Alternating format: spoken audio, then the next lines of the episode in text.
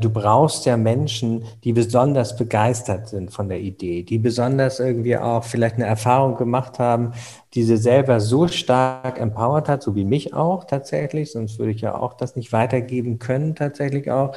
Und diese Menschen suchen wir natürlich auch in den Netzwerken, damit sie das in die Community weitergeben können.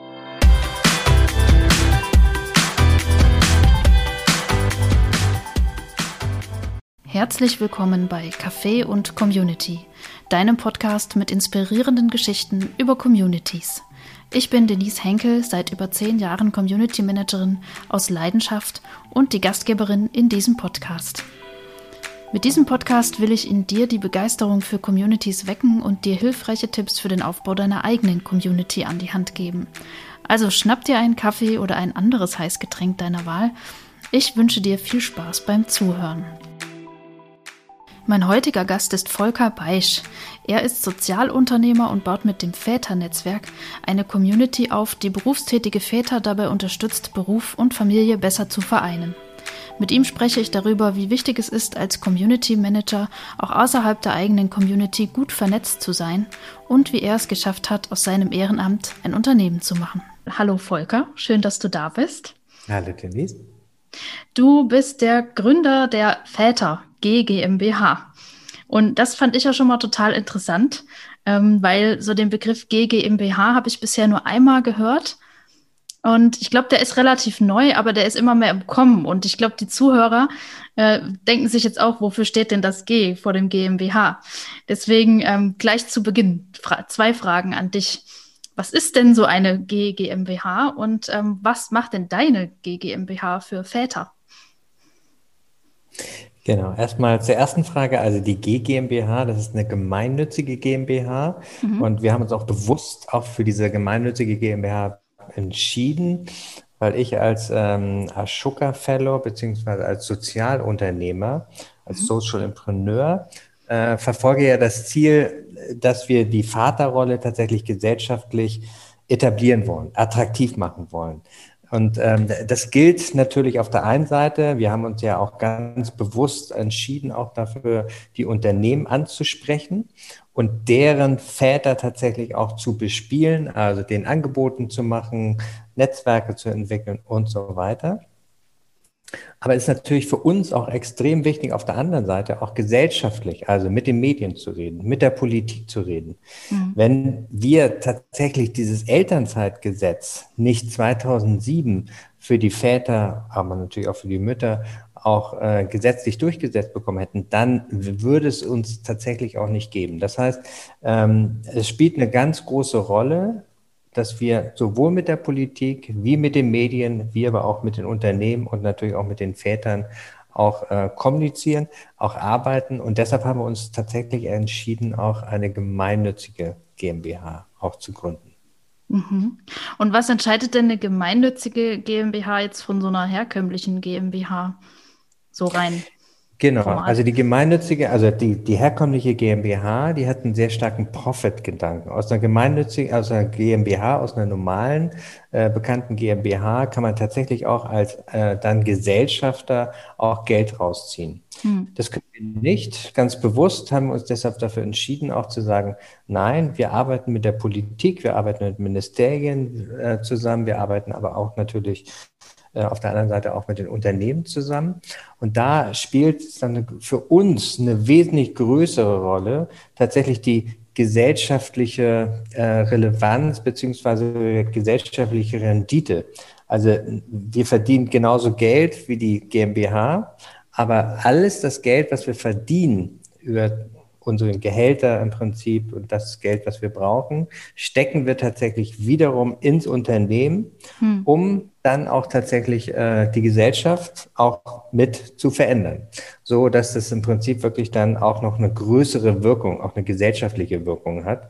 Weil wenn man eine GmbH gründet, hat man ja nicht unbedingt das Ziel, die Gesellschaft zu verändern, hm. sondern ähm, vielleicht ein Produkt zu verkaufen oder eine Dienstleistung zu verkaufen und wir haben uns ganz klar dafür entschieden zu sagen, nein, auch als Sozialunternehmer möchte ich gerne auch die Gesellschaft verändern. Hm. Wow. bin beeindruckt. Und ähm, das Thema sind Väter. Ich nehme mal an, du bist auch Vater. Ähm, lass mal gucken, wie kam das denn dazu, dass du die Väter G GmbH damals gegründet hast und was war denn deine Motivation? Was hat den Stein ins Rollen gebracht? Den Stein ins Rollen hat tatsächlich meine eigene Vaterschaft gebracht. Äh, meine Frau und ich äh, sind jetzt äh, 25 Jahre verheiratet, haben seit 20 Jahren auch äh, zwei Kinder, beziehungsweise äh, Anna kam vor 20 Jahren oder 21 Jahren jetzt ähm, auf die Welt, meine zweite Tochter äh, vier Jahre später. Und wir haben uns damals schon gesagt, äh, schon vor der Geburt auch, wir wollen uns das gerne teilen. Also mhm. mit der äh, mit der Aufteilung, sage ich mal, von Beruf und Familie. So, das heißt, äh, wir mussten uns entscheiden, wie wir das machen. Und wir mussten natürlich mit unseren Arbeitgebern oder Arbeitgeberinnen auch sprechen. Mhm. Äh, bei mir war es der Fall so, wir haben dann gleich gesagt, so, lass uns das doch so machen, Sie ein Jahr, ich ein Jahr. Wir haben beide gleich verdient und wir haben auch beide gesagt, auch wenn wir das nicht vom Staat bezahlt bekommen, das war damals noch nicht, äh, es gab ja kein Elterngeld 2000, ähm, Jahr 2000, ähm, machen wir es trotzdem. Ähm, ist ja eine gute Investition auch tatsächlich in die Zukunft. Mhm. So haben wir uns das aufgeteilt, Sie Jahr, ich Jahr und äh, bei mir war es halt schwieriger, was, weil ich angestellt war, ich war eine Führungskraft und äh, mein damaliger Geschäftsführer hat tatsächlich auch relativ ablehnend auch reagiert, hm. beziehungsweise gesagt, naja, dann können Sie ja gleich zu Hause bleiben. So, das hm. heißt, für mich war es äh, eher die größere Herausforderung. Ähm, ich habe es trotzdem, oder wir haben es dann trotzdem gemeinsam auch gemacht und ich bin dann natürlich nicht mehr zurückgegangen, sondern habe gesagt, okay, äh, so, wenn man Kinder bekommt, das äh, ist ja ein Lebensprojekt äh, und äh, so einen Start wünsche ich keinem im Prinzip, der dann natürlich innerhalb seiner Arbeitsatmosphäre bzw. seines Jobs immer wieder gesagt bekommt, irgendwie, das ist hier nicht gewünscht, äh, mhm. dass äh, man sich auch tatsächlich um Familie kümmert. So habe ich im Prinzip dann ähm, relativ schnell erstmal einen kleinen Verein gegründet, äh, den Väter e.V., äh, mit dem Ziel tatsächlich anderen Vätern, die diese Erfahrung, die ich gemacht habe, zu ersparen. Mhm. Ähm, und habe ein Coaching-Konzept entwickelt, ganz am Anfang, nach dem Motto, wie sage ich es meinem Chef, um das konkret strategisch auch vorzubereiten, dieses Gespräch, um dann aber auch natürlich die eigene Vaterrolle auch gut zu leben. Und das war der Anfang und das war im Prinzip auch der Start ähm, meines äh, gemeinnützigen Unternehmens. Hm. Also du sagst das so, du hast einen Verein gegründet. Ähm, hattest du schon Erfahrung mit Vereinsgründungen? Also woher kam das Wissen? Wie bist du da rangegangen? Was waren so, so die Baby-Steps und wie hast du die ersten ähm, Mitglieder erreicht? Genau, da kommen wir schon zum Thema, nämlich äh, auch meinem Netzwerk. Also ich war schon immer eigentlich, A, war ich ein politischer Mensch, aber B, war ich auch jemand, der immer schon, dem immer schon klar war, ohne deine Freunde, deine Beziehung, dein Netzwerk, ähm, wirst du sicherlich nicht irgendwelche größeren Ideen im Leben auch umsetzen. Mhm. Und äh, ich hatte vorher keinen Verein gegründet, also ich hatte überhaupt keine Erfahrung damit, aber das konnte man damals schon relativ leicht irgendwie in Erfahrung bringen, äh, da ich auch einen guten Freund hatte, der hat zum Beispiel auch äh, zwei Jahre vorher einen Verein gegründet mit einem ganz anderen Thema. Aber dem habe ich dann so von angezappt und habe gesagt, Mensch, äh, erklär mal, wie funktioniert sowas? Und dann haben wir in unserem Netzwerken tatsächlich, also wir beide in unseren Netzwerken mal geschaut, äh, wer hat denn solche Erfahrungen, wer hat denn auch Interesse überhaupt an diesem Thema. Mhm. Und es war am Anfang im Jahr 2000, es war eine, eine völlig andere Zeit als heute kann man überhaupt nicht vergleichen. Also da war Familie für Frauen oder für Mütter ein ganz schwieriges Thema und für Väter quasi fast undenkbar. Wir hatten wirklich 1,5 Prozent Elternzeitväter. Also ich war mir war klar, dass ich keine Massen jetzt irgendwie auch zusammentrage, sondern wir saßen dann irgendwann tatsächlich zu acht im, äh, in der Kneipe in Hamburg und äh, haben dann den Entschluss gefasst, wir gründen jetzt erstmal einen Verein hm. äh, mit dem Ziel, anderen Vätern tatsächlich unser Wissen, das waren teilweise schon Väter, die auch Erfahrungen gemacht haben, nicht unbedingt mit Elternzeit, aber die auf jeden Fall für sich irgendwie entschlossen haben, wir wollen unsere Vaterrolle möglichst gleichberechtigt auch leben, wie die unserer Partnerin oder unserer Frauen. Hm. Und so hat das angefangen. Hm.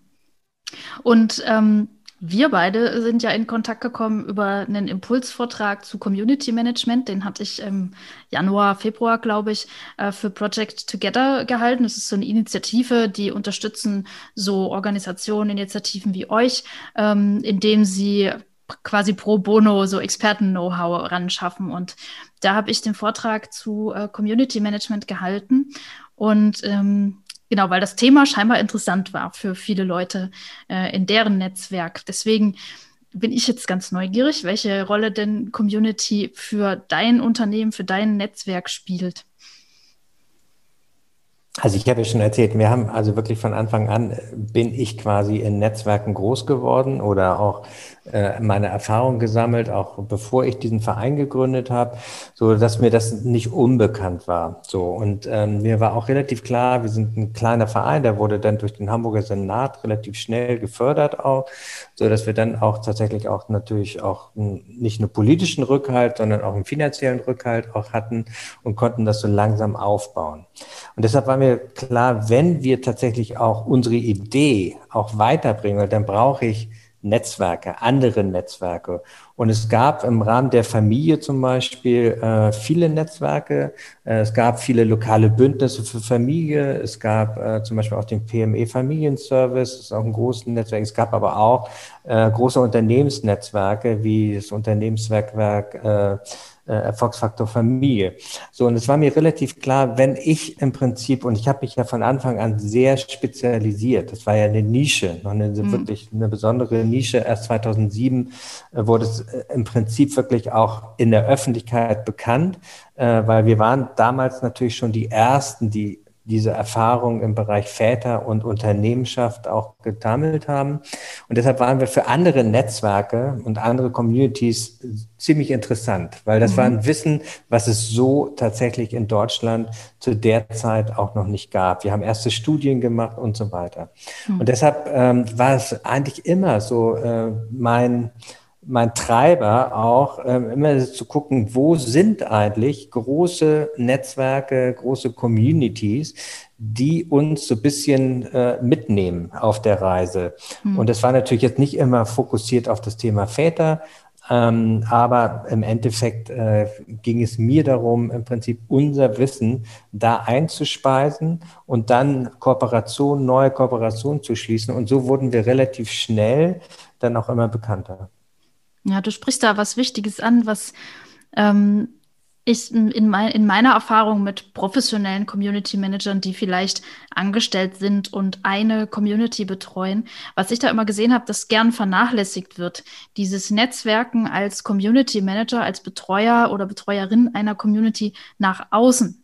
Na, also als Community Managerin knüpfst du ja Beziehungen zu deinen Mitgliedern und verknüpfst die untereinander, aber dieses, ich muss mich auch als Community Managerin nach außen vernetzen mit, mit anderen Netzwerken, das, das hast du ja quasi ähm, mit Bravour gemeistert. Vielleicht magst du da nochmal für die, die zuhören und die jetzt denken, ach so, das macht Sinn, äh, mich nach außen zu vernetzen mit anderen Netzwerken. Vielleicht hast du da vielleicht auch ein paar Tipps oder eine Geschichte, oder deine Gedanken dazu, wie, wie wichtig ist es denn, dass man sich auch außerhalb der eigenen Community vernetzt? Und welche Erfahrungen hast du da gemacht?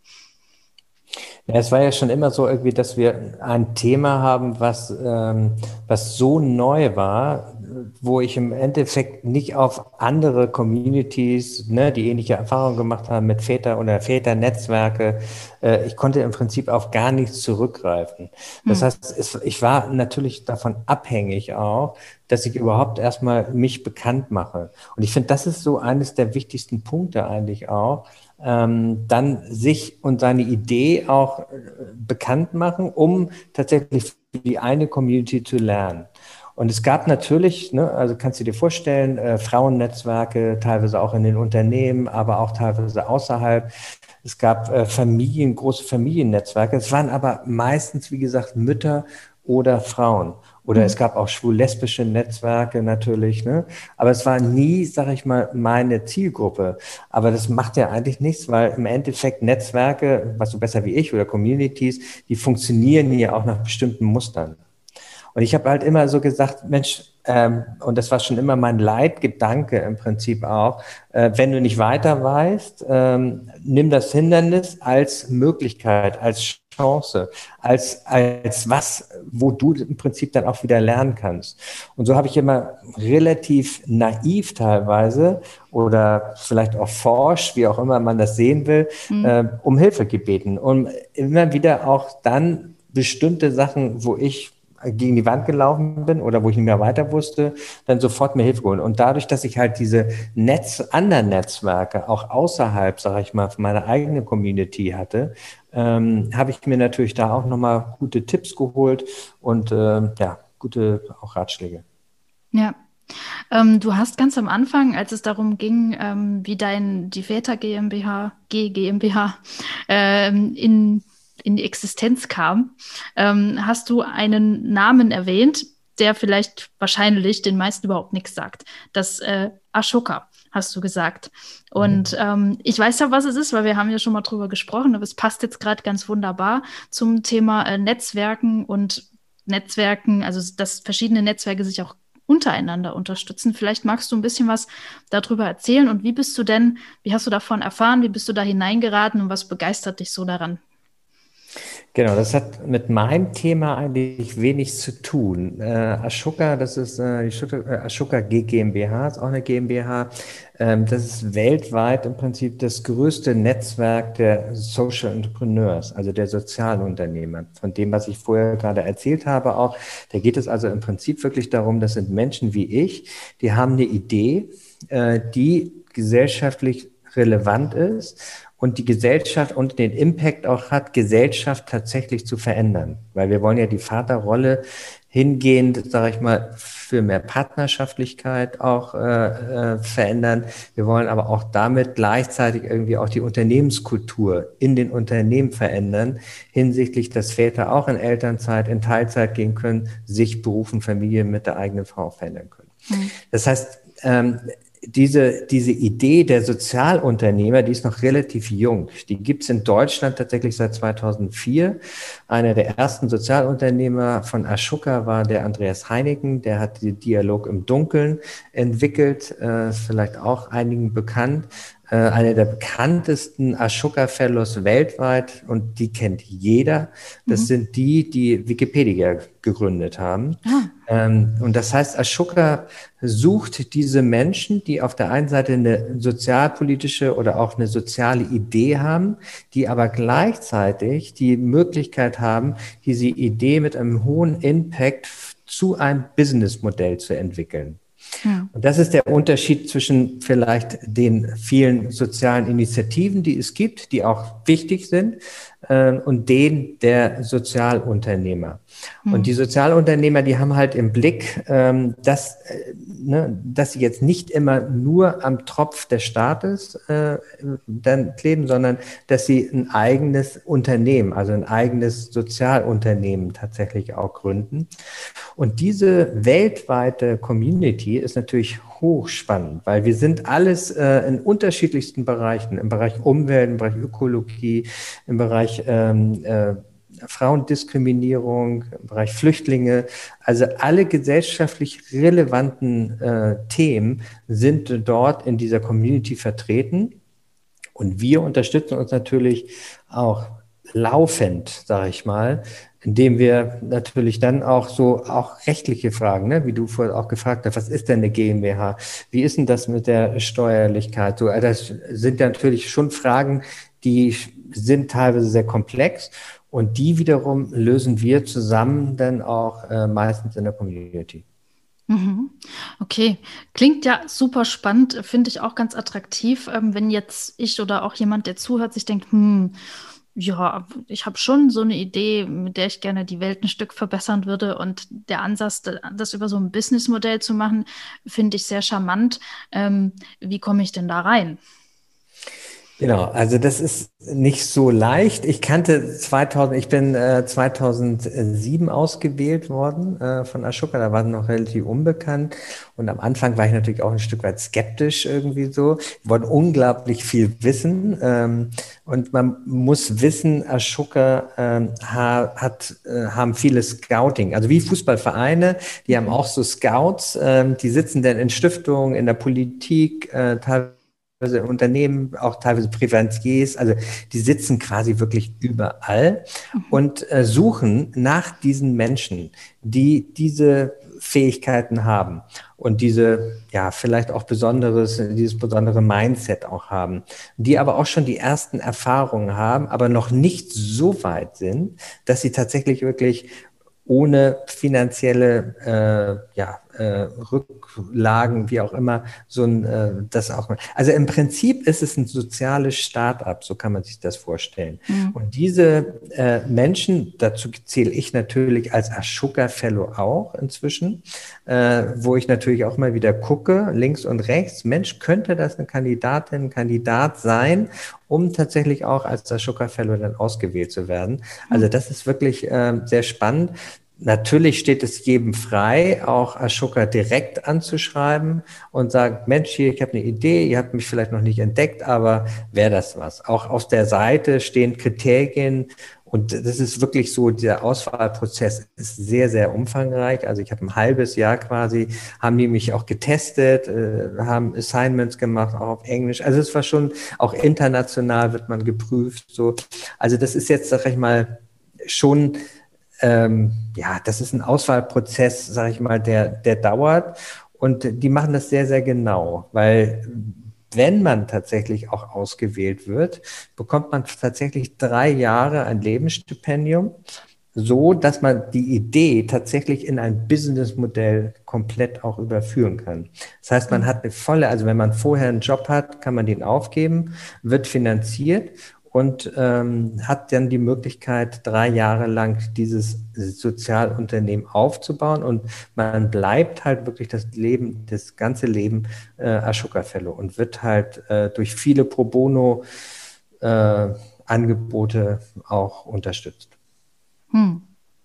Das klingt auf jeden Fall sehr cool. Also ja, das ist wirklich, also es war, also das kann man sagen, als zu der Phase, wo ich damals war, 2007, da war ich ja noch in einem ganz frühen Stadion. Das war also ein Sechser im Lotto für mich, so, mhm. weil das schafft dir natürlich auch so eine Sicherheit, äh, dass du deine Idee und deine Ideale auch umsetzen kannst. Ja, sehr cool. Dann ähm, Du sagst immer das Jahr 2007 ähm, und ähm, stand dann auch ganz am Anfang. Vielleicht schauen wir mal, was seitdem passiert ist. Was waren denn bisher so die größten Erfolge auch des Väter-Netzwerkes und welche Entwicklungen wünschst du dir denn für die weitere Zukunft? Ja, sicherlich ähm, eines der größten Erfolge war, ähm, dass wir äh, gleich 2005, 2006 schon mal, da gab es das Väternetzwerk nicht, das war aber die Grundlage, das Fundament für das Väternetzwerk mit zwei Unternehmen, also Hamburg Wasser und Airbus Deutschland, eine ganz große Studie gemacht haben. Das war die erste Studie überhaupt in dem Bereich. Und dadurch wurden wir so bekannt, äh, dass wir relativ schnell in den Medien auch waren und dann tatsächlich auch 2007, als das Elternzeitgesetz auch kam, äh, war ich auch in der Regierungskommission äh, bei von der Leyen, von der Familienministerin damals, die dann ja auch das Elternzeitgesetz erstmalig auch entwickelt hat, äh, weil da hatten wir natürlich die ja, frischesten, sage ich mal, Erfahrungen. Ähm, das war sicherlich ein Meilenstein irgendwie auch für uns. Und dann äh, durch die Auswahl als Ashoka Fellow hatte ich dann die Möglichkeit, tatsächlich meine Idee umzusetzen. Und 2010 haben wir dann die Väter GmbH gegründet und haben dann tatsächlich mit vier Unternehmen das Netzwerk gegründet, weil wir haben festgestellt in der Begleitung des, dieser zwei Hamburger Unternehmen, dass wir das gerne transferieren wollen auf alle Unternehmen, möglichst viele Unternehmen. Mhm. Und das war natürlich damals noch relativ schwierig. Es war wirklich noch nicht so eine Zeit wie heute, wo alles über Diversity redet, wo viele über Frauen in Führung, aber inzwischen natürlich auch viele über das Thema Väter auch reden. Also es war noch relativ eine Zeit, wo es schwierig war für solche Initiativen. Ja. Und deshalb mussten wir auch so eine Durchstrecke über, überhaupt mal äh, überbrücken. Und dann haben wir aber es geschafft, langsam peu à peu äh, aus diesen vier, zehn Unternehmen zu machen, dann 15, 20, jetzt sind wir schon bei 30 Unternehmen. Und ähm, wenn du klar mich fragst, wo wollen wir hin, Mhm. Dann wollen wir natürlich tatsächlich auch, wir sind jetzt quasi in so einem neuen Momentum. Das hat auch mit sicherlich Corona auch zu tun. Das heißt, wir haben im Moment sehr viele Anfragen, äh, dadurch, dass die Väter tatsächlich natürlich auch jetzt mehr sichtbar geworden sind, allein an dem Bildschirm im Homeoffice, aber auch natürlich die Frage der partnerschaftlichen Aufteilung von Beruf und Familie viel, viel stärker ins Zentrum auch gerückt ist durch Corona dadurch, dass die Schulen zu waren und die Kitas und die Eltern natürlich wirklich am Rad gedreht haben und natürlich auch die Väter äh, sich daran beteiligt haben. Also insofern ähm, hat das eher dazu geführt, dass wir mehr Rückenwind bekommen haben und dass wir jetzt die Möglichkeit sehen, tatsächlich das Projekt zu skalieren. Wir sind jetzt dieses Jahr gerade in die Schweiz gegangen. Also wir bauen jetzt das erste Väternetzwerk in der Schweiz aus. Wir werden jetzt auch äh, in Österreich auch bald ähm, vor Ort sein, also vor Ort im Land äh, auch ein äh, großes Netz, also Väternetzwerk aufbauen.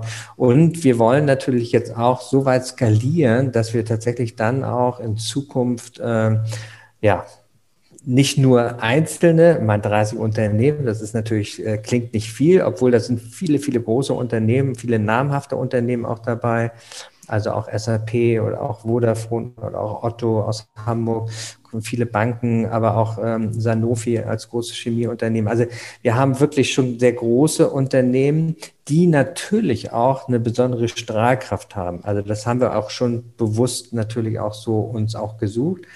Und wir haben in Zukunft, äh, glaube ich, auch deshalb äh, sehen wir da auch eine sehr, sehr gute Perspektive, weil wir in Zukunft auch viel stärker nochmal innerhalb der Unternehmen auch mit Frauen auch zusammen, also mit den Frauennetzwerken auch zusammenarbeiten und dadurch innerhalb der Unternehmen natürlich nochmal mehr Strahlkraft kriegen, nochmal mehr Rückenwind. Und ich glaube, das wird tatsächlich dazu führen, dass wir in zwei, drei Jahren vielleicht 100 Unternehmen haben, und äh, dass wir vielleicht auch äh, international expandieren. Mhm. Also ich drücke auf jeden Fall die Daumen. Ähm, was ist denn so der Vorteil? Also ich, ich tue mich noch ein bisschen schwer, mir das konkret vorstellen zu können, was passiert denn in diesem Netzwerk?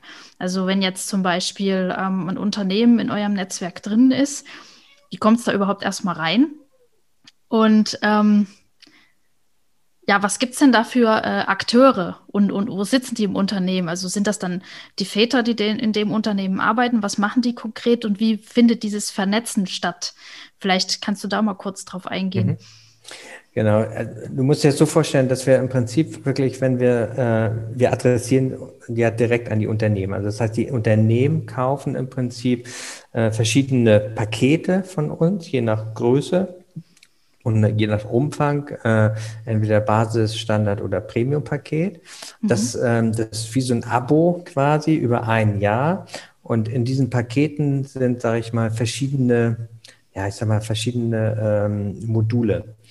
Und äh, die kann man so zusammenfassen. Das eine Modul ähm, ist, und das ist das Herzstück, äh, das ist die strategische Netzwerkarbeit. Das heißt, wir begleiten die Unternehmen dahingehend, eine sogenannte Steuerungsgruppe zu entwickeln. Das sind so fünf bis zehn Väter in den Unternehmen, mhm. die sich besonders committen, die sagen, ja, ich habe hier gute Erfahrungen gemacht. Ich habe vielleicht Elternzeiterfahrung gemacht. Ich habe Teilzeiterfahrung gemacht. Ich möchte, dass diese, dieses Beispiel äh, publik wird innerhalb des Unternehmens und ich möchte, dass die Kultur sich verändert und andere Väter von meinem Beispiel auch profitieren. Mhm. Und die entwickeln dann quasi, jetzt sind wir gerade dabei, oder bald dabei, so eine Art Role Model Kampagne auch zu entwickeln. Äh, und das machen wir natürlich jetzt erstmal immer als großes Netzwerk zusammen. Das heißt, wir haben monatliche, und das ist so ein bisschen ne, der zweite, die zweite Säule. Wir vernetzen uns untereinander. Also es findet die Arbeit nicht nur in den Unternehmen und in den Unternehmen heißt auch, dass es natürlich auch interne Communities gibt. Ne? Also es gibt nicht nur diese Steuerungsgruppe, sondern hinter dieser Steuerungsgruppe, und das war ja auch der Anlass, den Austausch mit dir auch zu suchen, ne? wie kann man so eine Community zwischen 100 und 700 Vätern tatsächlich auch äh, begleiten, aufbauen, weiterentwickeln. Mhm. So, das tun wir in, in den Unternehmen und dann versuchen wir sie natürlich miteinander auch zu vernetzen. Also auch so ähnlich wie wir früher geguckt haben, was können wir voneinander lernen, was können wir von, von was kann SAP von VW lernen oder Vodafone äh, von Otto oder ne, ähm, wie auch immer. Und dazu haben wir monatliche Calls zum Beispiel, wo wir uns immer zu einem Thema austauschen. Nächstes Mal wird es, wie gesagt, das Thema Role Model Kampagne. Ähm, so, also das, das sind unterschiedliche Themen. Das hängt immer davon ab, auch was für Themen die auch mit uns äh, absprechen bzw. einbringen. Und dann gibt es auch bundesweite Konferenzen, also wo wir uns alle tatsächlich auch zu Konferenzen treffen, wo es dann natürlich auch nochmal ganz stark darum geht, auch wie kann man tatsächlich auch äh, ein größeres Thema wie das Thema Elternzeitmanagement. Im Moment sind ganz viele Unternehmen dabei, äh, die Elternzeit tatsächlich auch nochmal finanziell attraktiver zu machen für ihre Mitarbeiter. Mhm.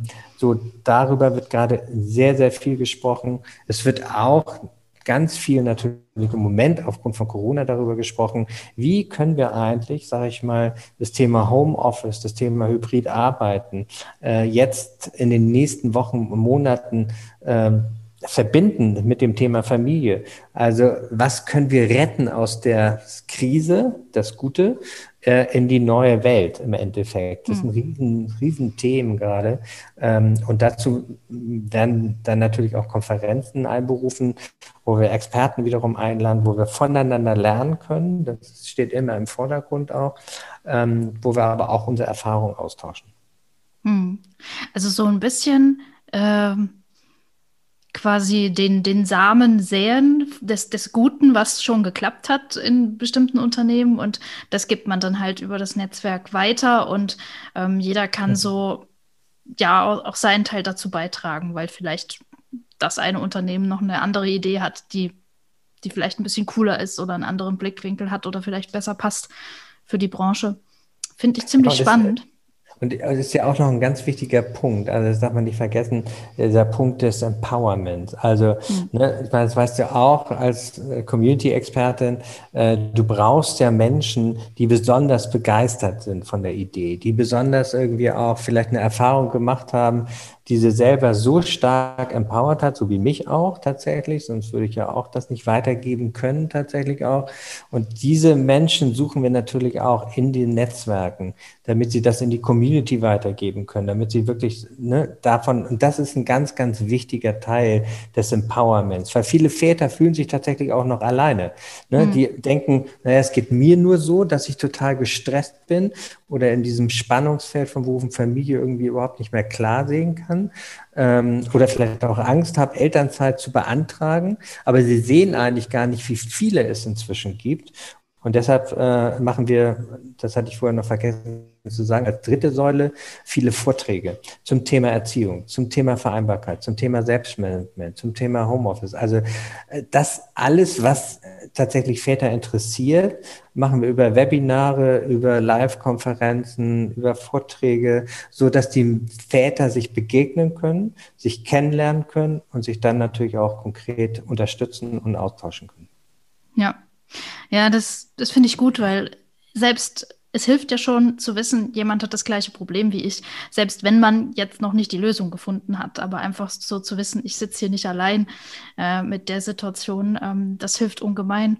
Und ich persönlich finde es jetzt auch spannend, weil mein Mann und ich, wir erwarten im November unseren ersten Nachwuchs hm. ähm, und wollen uns auch reinteilen. Mhm. Herzlichen Glückwunsch. Danke. Und das ist halt auch gerade ein Thema. Also er hat jetzt die Woche zum ersten Mal geguckt, wie das funktioniert mit der Elternzeit. Und dann hat er mir das erklärt und ich habe irgendwie nach fünf Minuten abgeschaltet und gesagt, was, das ist ja total kompliziert. Also ähm, ja, das Thema wird bei uns auch immer relevanter. Ja. Spannend. okay, ähm, dann schauen wir mal vielleicht so ein bisschen äh, von der Metaebene. Wir erhöhen jetzt mal die, die, die Flughöhe mhm. ähm, und ähm, werden mal zum, zum Botschafter. Also wenn du ein Botschafter bist ähm, und hast eine Botschaft für, für Väter, vielleicht nicht nur für Väter, sondern auch für Menschen im Allgemeinen, die jetzt mit einer schwierigen Situation konfrontiert sind, wie du damals, als du Elternzeit beantragen wolltest. Was ist denn, was wäre denn deine Botschaft an Menschen, die, die gerade in der Klemme stecken? Ja, ich glaube, es ist ganz wichtig natürlich auch, wir haben ja gerade die Krise und es gab ja nun viele, die tatsächlich wirklich in der Klemme oder auch wirklich die, die äh, vielleicht auch eine der ersten großen Krisen in ihrer, äh, in ihrem Leben auch so vollziehen mussten. Entweder, dass sie den Job verloren haben oder dass sie vielleicht sogar einen nahen Angehörigen verloren haben. Also das heißt, wir haben ja wirklich äh, Massen an Krisen gehabt tatsächlich auch. Und ich glaube, in dieser Krise, und das sagt man ja auch tatsächlich dann auch den Menschen nach, die relativ gut durch so eine Krise kommen, also die resilient sind, mhm. die im Prinzip wirklich, und da hängt ja ganz viel davon ab, mit was für Menschen umgebe ich mich, beziehungsweise was für Netzwerke auch wieder habe ich, auch welche, welche Netzwerke sind auch belastbar. Mhm. Und wie gelingt es mir tatsächlich auch dann auf die richtigen Menschen auch zuzugehen? Das ist ja auch nochmal eine Kunst. Ne? Mhm. Also wenn man ins Netzwerk hineinruft, heißt es ja nicht, dass plötzlich irgendwie die ganze, ne, alles, äh, alle sofort kommen und sagen, ja klar kann ich dir helfen, weil sie vielleicht selber in der Krise oder selber in Schwierigkeiten haben. Also das heißt, man muss sein Netzwerk auch kennen. Mhm. Man muss wissen, wer, ne, du nennst das immer so schön, sind Power-User. Ne? Also wer sind denn so tatsächlich auch die belastbaren Beziehungen? Und ich glaube, das ist ein ganz, ganz wichtiger Punkt, das zu wissen dann den Mut aufzubringen, zu sagen, okay, ich hole mir jetzt auch mal Hilfe. Und das fällt Männern tatsächlich nicht unbedingt so leicht, wie Frauen es äh, oft tut. Weil Frauen holen sich schneller Hilfe, sie äh, sprechen auch mehr miteinander, sie kommunizieren auch über das, was tatsächlich nicht so funktioniert. Mhm. Das tun Männer tatsächlich nicht im Allgemeinen zumindest so, wie Frauen das tun. Also es gab mal eine Studie, die belegt das tatsächlich auch, dass Männer, wenn sie in der Krise sind, äh, sechs Jahre und neun Monate brauchen, um tatsächlich dann auch sich Therapie oder einen Coach oder einen Berater zu suchen, der ihnen dabei hilft. Frauen brauchen dafür sechs Monate. Ach, so, das heißt, ne, da sieht man schon den massiven Unterschied. Der, der hat natürlich viel mit unserer Sozialisation zu tun, mhm. nach dem Motto, da musst du durch. Ne, Indianer kennt keinen Schmerz. Äh, so, der fällt in der Brandung, ne, der holt sich auch keine Hilfe. So, das sind Glaubenssätze, die haben wir Männer, damit auch Väter, auch mitbekommen. Und da gilt es tatsächlich, und das lernen sie auch tatsächlich in unseren Netzwerken, nicht zu lange zu warten, bis die Beziehung vielleicht zu Ende ist, oder wo die wo sie oder er sich dann vielleicht trennt, weil das natürlich auch ein großes Thema auch in unseren Netzwerken auch immer wieder ist, sondern sich relativ früh Hilfe zu holen. Und ne, da gilt es irgendwie jetzt, man muss man nicht immer gleich zum Therapeuten äh, gehen oder zum, zum Berater oder zum Coach. Da reicht es manchmal tatsächlich auch mit einer guten Methode, die man dann bei uns vielleicht kennenlernt, äh, ein Gespräch zu führen mit der eigenen Partnerin, oder ein gutes Buch äh, vielleicht Empfehlung oder auch ein gutes Video. Mhm. Äh, also das ist sehr, sehr unterschiedlich. Und äh, da gucken wir natürlich auch, dass wir da viele Unterstützungsmöglichkeiten auch geben, auch gerade jetzt zum Thema Resilienz, zum Thema Entlastungsrituale. Das sind große, große Themen auch bei uns gerade natürlich. Aber mhm. auch das Thema Mental Load, also auch, ne, also wie, warum kriege ich immer die Krise? Warum streiten wir uns so oft? Wie kommen wir eigentlich da raus? Also das sind so Themen, wo ich sage, genau, äh, dann wissen die Väter auch, an wen sie sich tatsächlich auch wenden können. Mhm. Und das ist, glaube ich, auch ein ganz wichtiger Punkt. Und äh, ein dritter ganz entscheidender Punkt, so bin ich auch immer durchs Leben gegangen. Ähm, und das ist wirklich für mich so ein, so ein ja, Leitbotschaft, kann man schon fast sagen. Äh, schaut wirklich dahin, was ihr verändern könnt. Weil, mhm. ne, wenn du immer dahin guckst mit, oder deine Aufmerksamkeit dahin richtest, Sachen, die du nicht verändern kannst. Also ne, ich, ich kann jetzt im Moment nicht verändern, dass ich eine, eine Impfpriorität nicht dran bin. Hm. Äh, so, ich kann mich aber jeden Tag ärgern, ne, das ist, ne, aber ich kann es nicht beeinflussen, weil ja. ich weiß nicht, wann der Impfstoff, wann ne, neue Termine freigeschaltet und so weiter. Das heißt, die meisten Menschen, die resilient oder die auch glücklich und zufrieden sind, die gucken eigentlich dahin, beziehungsweise die nehmen das in den Fokus, was sie wirklich auch verändern können, Schritt mhm. für Schritt. Und das ist relativ viel. Und das, glaube ich, damit bin ich zumindest immer gut gefahren. Ähm, ohne das große Ziel, sage ich mal, und ich habe ja eine Vision, ähm, ne, die ist zumindest jetzt die Gesellschaft auch ähm, partnerschaftlicher zu gestalten, so dass die Mütter und Väter wirklich eine wirkliche Wahlmöglichkeit haben, wie sie ihr Leben gestalten wollen. Das ist eine große Vision. Ähm, aber trotzdem gucke ich natürlich die Schritte dahin. Und das mache ich tatsächlich ganz viel über diese äh, Communities und Netzwerke. Dadurch habe ich, das ist wie so ein Turbo, finde ich, wie so ein Katalysator, mhm. auch tatsächlich dem der größeren Vision und dem größeren Ziel auch nahe zu kommen. Deshalb ist das, glaube ich, ein ganz, ganz wichtiger Punkt. Und äh, da kann ich wirklich auch alle, die jetzt auch zuhören, aber äh, Väter, Männer, Frauen, wie auch immer, wirklich ermutigen, euch möglichst frühzeitig Hilfe zu holen. Je früher, mhm. desto besser, äh, weil nur dann habe ich auch noch eine Chance tatsächlich. Und das gilt zum Beispiel auch für die Kinder, die ja wirklich jetzt unter der Pandemie extrem gelitten haben, besonders Pubertierende, gibt es ja erschreckende Zahlen.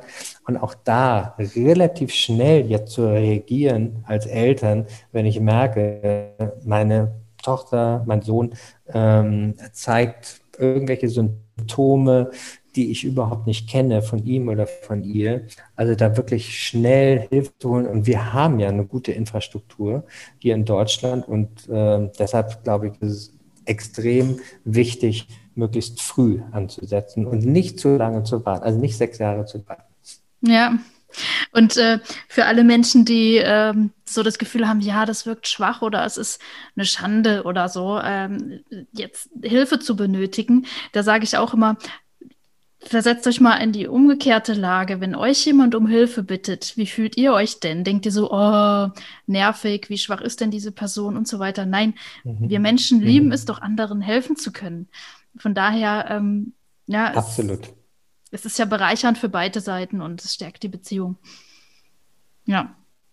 Und da bin ich auch froh, gerade eure Generation, ne? also du gehörst ja auch noch zu der jüngeren Generation, ich bin ja schon Mitte 50, aber so gerade die jüngere Generation, auch der Väter, ähm, die sind da offener, die holen sich auch schneller Hilfe. Also da bin ich echt sehr froh drum äh, und glaube deshalb auch und bin sehr zuversichtlich, dass sich tatsächlich die Paare auch, wenn sie Themen haben, die sie gerne dann auch schneller Hilfe holen als vielleicht noch unsere Generation. Weil ich habe es immer noch gelernt, auch von meinem Vater irgendwie, ey, da musst du alleine durch. Mhm. Und das sollte eigentlich irgendwie, ist eigentlich der falsche Weg. Ja, ja, das ist cool. Also wenn tatsächlich jetzt auch die ältere Generation in Anführungsstrichen, die vielleicht noch feststeckt in diesen alten Mustern, auch von der jüngeren äh, was lernen kann in, in Sachen Mindset. Sehr cool. Ja, Absolut. dann ähm, kommen wir noch schon zum Abschluss. Ähm, jetzt, wenn Leute zugehört haben, Väter, die sich denken, oh, oh das klingt ja voll cool, ähm, ich möchte da mehr darüber erfahren oder ich möchte vielleicht sogar Teil des Netzwerkes werden oder welche, welche Möglichkeiten gibt es denn? Wie kann man denn mit dir oder mit euch in Kontakt kommen? Genau, also man kann, das Einfachste ist tatsächlich irgendwie mir über LinkedIn auch äh, folgen unter meinem Namen Volker Beisch. So, da findet man sich relativ schnell. Das machen übrigens auch immer mehr Väter, die sagen, Mensch, warum gibt es bei uns eigentlich noch nicht so ein Väternetzwerk? Hm. Ähm, so, die dann tatsächlich ne, Kontakt aufnehmen, dann sprechen wir natürlich oder telefonieren oder Zoom, wie auch immer. Und dann gehen die tatsächlich zu ihrer Diversity-Beauftragten oder Gleichstellung oder Personalerin und sagen, Mensch, unterhalte ich doch mal mit dem Volker Beisch. Der hat hier ein spannendes Angebot, ähm, was tatsächlich wirklich viele Väter bei uns auch brauchen könnten. Mhm. So passiert es teilweise, ähm, aber natürlich kommen, werden wir auch inzwischen sehr, sehr stark weiterempfohlen, äh, von Unternehmen zu Unternehmen tatsächlich auch innerhalb der Branche. Äh, das passiert auch. Aber wenn Väter tatsächlich direkt Kontakt aufnehmen wollen, können sie das, wie gesagt, am besten über LinkedIn oder natürlich über unsere Seite väter-ggmbh.de. Auch mhm. da sind natürlich so die Angebote mal drauf, da sind die Möglichkeiten drauf. Allerdings, und das muss ich immer einschränkend sagen, in dem Augenblick, wo natürlich ähm, das Unternehmen nicht Mitglied bei uns ist, können wir leider nicht irgendwie direkte Angebote machen. Hm. Das ist noch ein bisschen schade. Das wird sicherlich sich auch perspektivisch noch verändern. Aber im Netz gibt es inzwischen auch wirklich viele gute Angebote äh, von tatsächlich auch äh, Vereinen, aber von Einzelpersonen auch. Also zum Beispiel, wir hab, ich habe ja den äh, Väter e.V. auch gegründet, den gibt es immer noch. In Berlin gibt es das Väterzentrum, in Köln gibt es Väter Köln e.V. Da gibt es Vereine, da gibt es Väter, an die man sich wenden kann, die auch bei verschiedensten Themen, auch beim Thema natürlich Elternzeitberatung, beim Thema ne, ähm, vielleicht auch äh, Pubertät, aber auch beim Thema Trennung auch sehr, sehr gut unterstützen und die auch weiterempfehlen können. Also es gibt inzwischen viele Regelangebote, äh, viele regionale Angebote auch, ähm, die können wir natürlich dann auch weiterempfehlen.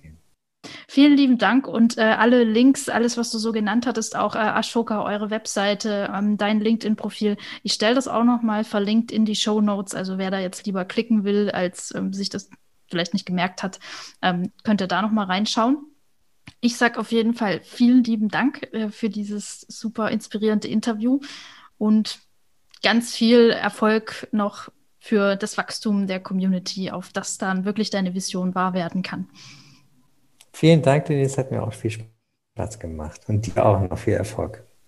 Danke. Vielen Dank fürs Zuhören. Was sind deine Gedanken zu dieser Episode? Komm mit mir ins Gespräch auf Instagram unter Café und Community oder auf LinkedIn, wo du mich als Denise Henkel findest. Ich freue mich auf dein Feedback und wenn du das nächste Mal wieder reinhörst.